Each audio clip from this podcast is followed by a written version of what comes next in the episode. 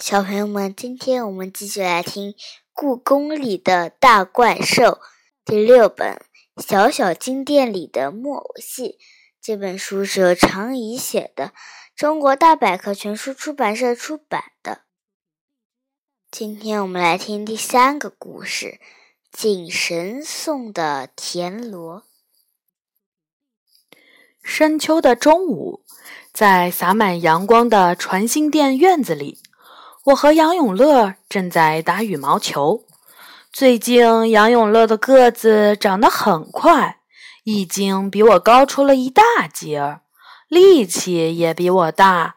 羽毛球一碰到他的球拍，就像清晨出巢的小鸟一样猛地飞起来；可一碰到我的球拍，却好像微风吹过的羽毛，只是轻轻一弹。嘿！你用点力气打呀！杨永乐嚷嚷着，因为我又把一个高过头顶的球接丢了。哼，不能让他小看我！我猛地往上一跳，但球快的和射出来的箭一样，呼啸着往一旁的水井里飞去，根本就接不住，而且一下子就掉进了水井。我瞪了杨永乐一眼，你看，用那么大劲干嘛？这可是新球。杨永乐跑到水井旁，扒着井台往里看。这是大跑井，好多年前就没有水了，没准儿我可以跳下去捡回来。他说。我蹲了下来，双手撑住井台，只见大袍井里黑洞洞的。可以模模糊糊看到下面湿漉漉的井底，看起来不太深。不过你下去的话，怎么爬上来呢？井里连个手扶的地方都没有。杨永乐想了想，说：“也许我们应该准备一条绳子。”我们俩又不甘心地往井里看了一会儿。传心殿院子里到处是明媚的阳光。只有这里是阴阴的，可能是因为这口井的上面盖了一座井亭的缘故，阳光一点儿都照不到这里。大跑井四周长满了青苔，虽说只是一口井，一座亭子，但却像是什么特别的宫殿，有一种神秘和阴冷的感觉。这口井是怎么没水的？我问。听说是因为故宫挖地下仓库，把水脉挖断了，仓库建好后就没水了。杨永乐说：“大跑井可不是一般的水井，几百年以来，这里面的水只有皇帝和妃子们才能喝。乾隆皇帝还专门做过水质调查，据说这口井里的水仅次于玉泉山的水。真可惜。”我说，杨永乐也觉得可惜。听说以前无论下多大的雨，或是天气多么干旱，这里的井水都不会上升，也不会下降。所以皇帝们都相信大跑井里住着龙泉井神，每年秋天都会举行仪式来祭拜井神。还有井神。我可是从来都没有听说过，井神是很古老的神灵。以前大家都靠井取水的时候，井神可重要了。杨永乐说：“只不过现在大家都用自来水了，也就把井神忘了。你听说过田螺姑娘的传说吗？那就是关于井神的故事。”我摇摇头。杨永乐给我讲起故事来。很久很久以前，在宜兴有个叫吴占的男人，独自一个人生活。他家旁边有一口泉水井，因为泉水甜美，很多人都来这里打水。于是吴湛很细心地编制竹篱，遮住井口，保护泉水。不让尘土和脏东西掉进去。他的这种举动感动了井神。一天，吴战在井边捡到了一个大田螺，回家以后放到了水缸里。从此以后，每天当他回家时，厨房里的饭菜就已经做好了。他很好奇。有一天，他刚出门不久，就偷偷回到家中来看是怎么回事儿。结果发现一个女人从田螺壳里走了出来，并且为他做饭。吴战突然闯进家门，女人被他吓了一大跳，因为吴战不让他回到田螺里去，女人就和他说了实话：“因为你保护井神，所以井神让我来照顾你。你吃了我做的饭菜，是可以得道成仙的。”说完，女人就呼的一下不见了。听完杨永乐的故事，我重新趴到井边往里看。井绳，百年前那么厉害的井绳，现在去哪里了呢？是不是随着井水的消失而消失了呢？看着看着，井底突然闪亮了一下。几乎同时，我听到了特别轻、特别轻的哗啦啦的水声。咦，我怀疑起自己的耳朵来，不是说没有水了吗？我使劲儿往井底看，没有水，没有反光，只能模模糊糊的看到黑乎乎的胶泥。看来是我刚才眼花了。那天晚上，妈妈要在故宫加班，我也懒得一个人回家，就睡在了妈妈的办公室里。睡到半夜时，我突然被一股凉风吹醒了。我睁开眼睛，发现窗前站着一个胖乎乎的小男孩，他也就是七八岁的模样，头上梳了两个圆圆的发髻，身上穿着红色的长袍。有点儿像年画里的小孩。我揉揉眼睛，你是谁？他皱起眉头，不客气地说：“你不认识我，我可是北方最大的井神——龙泉井神。”龙泉井神！我腾的一下从床上坐了起来。白天还在听井神的故事，没想到晚上就见到真的井神了。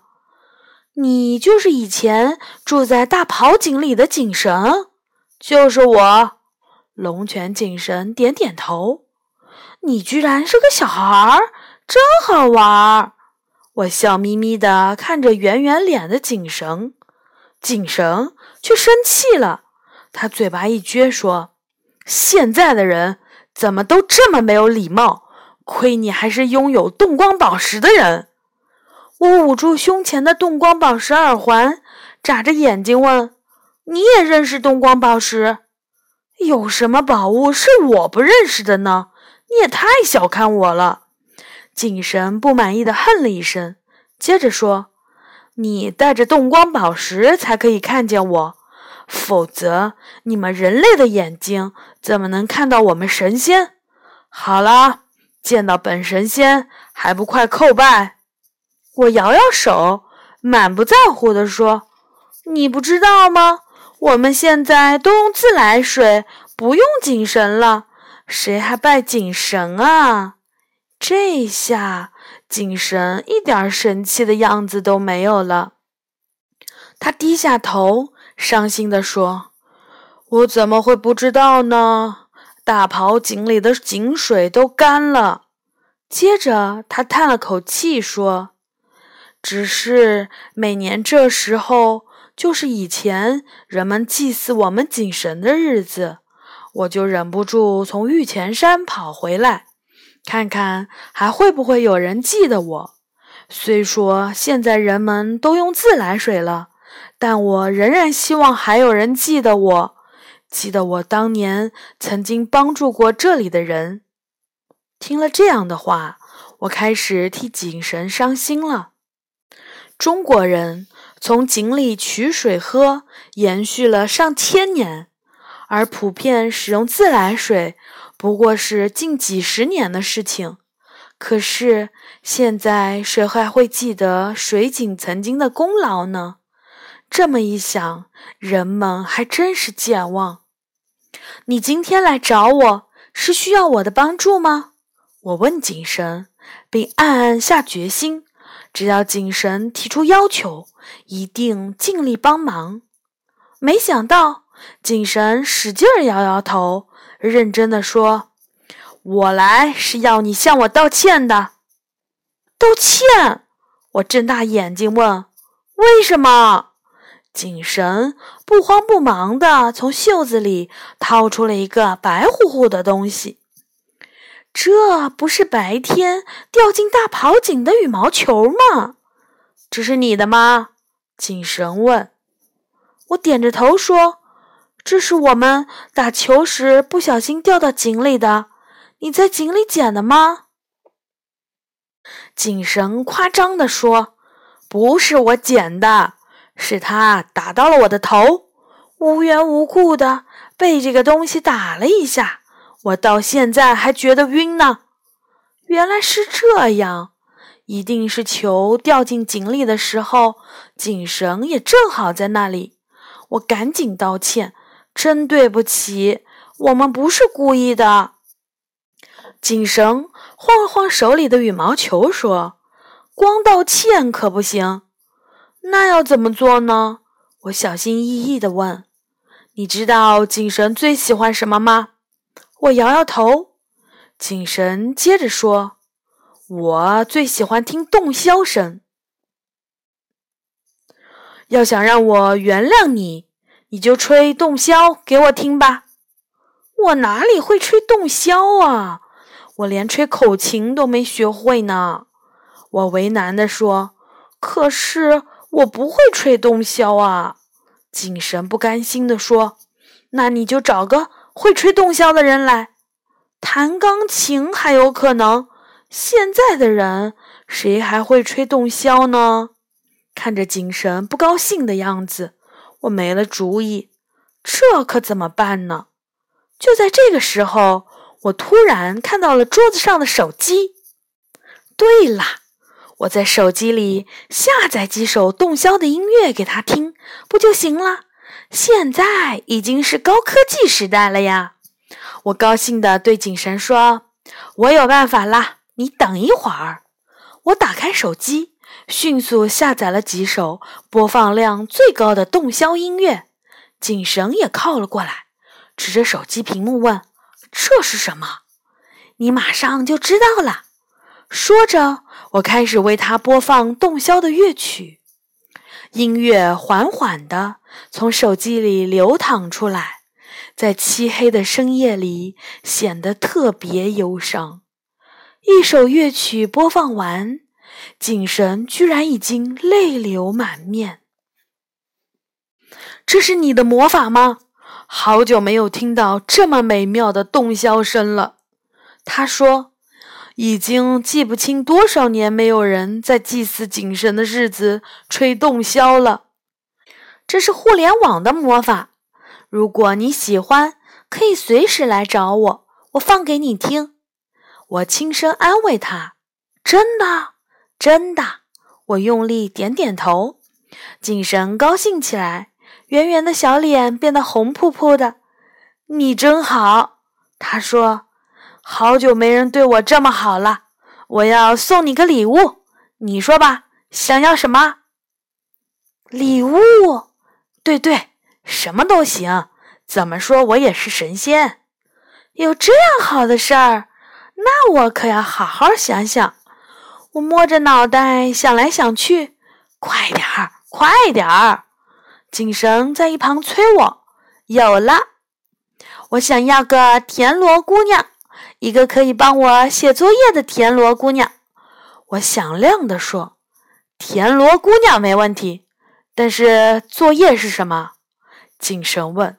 “作业，嗯，作业就是老师给我们留的功课，就像以前私塾先生让学生回去写毛笔字儿什么的。”我边比划边解释：“你明白了吗？”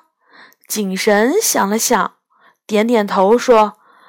大概明白了，没问题。说着，他像变戏法儿一样，从袖子里掏出了一个馒头大小的大田螺。你把它放到水里，田螺姑娘就会出来帮你做那个什么呃作业了。太好了！我接过田螺，高兴地跳了起来。这下子以后都不用做作业了，想想都觉得轻松。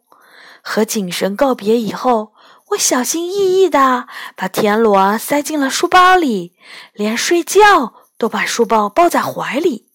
第二天一放学，我就把田螺泡到了洗手间的水池里。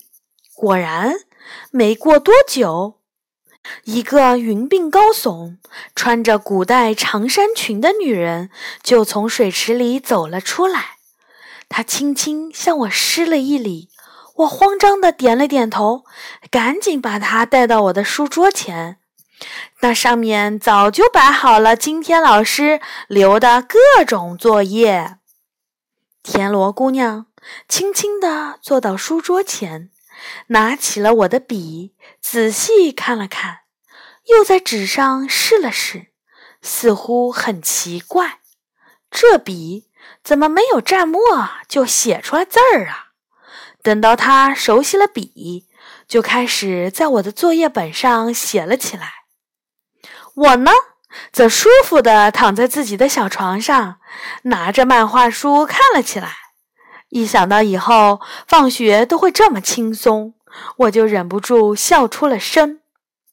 田螺姑娘不愧为神仙，写作业比我写的快多了。平时我要写两个多小时的作业，她居然半个小时就写完了。写完后。他又轻轻向我施了一礼，就自己回到田螺壳里去了。我高兴地开始看他给我写的作业，可是越看眉头就皱得越紧。这都写的是什么呀？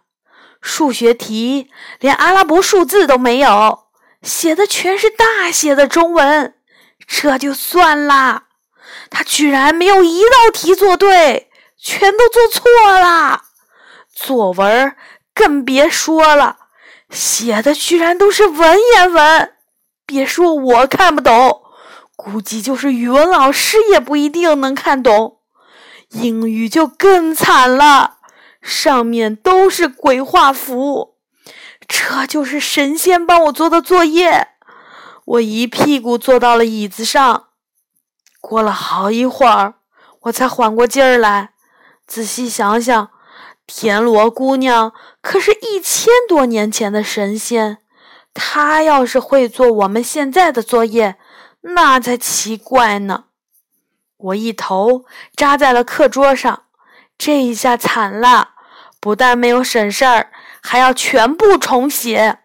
妈妈说的对，想偷懒是不会有好结果的。那天晚上。写作业一直写到了半夜。既然不能再让田螺姑娘帮我写作业，那这个田螺可怎么处理呢？留着做纪念？里面的田螺姑娘怎么办？要不要喝水？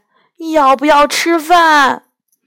想来想去，我决定把这个田螺还给龙泉井神。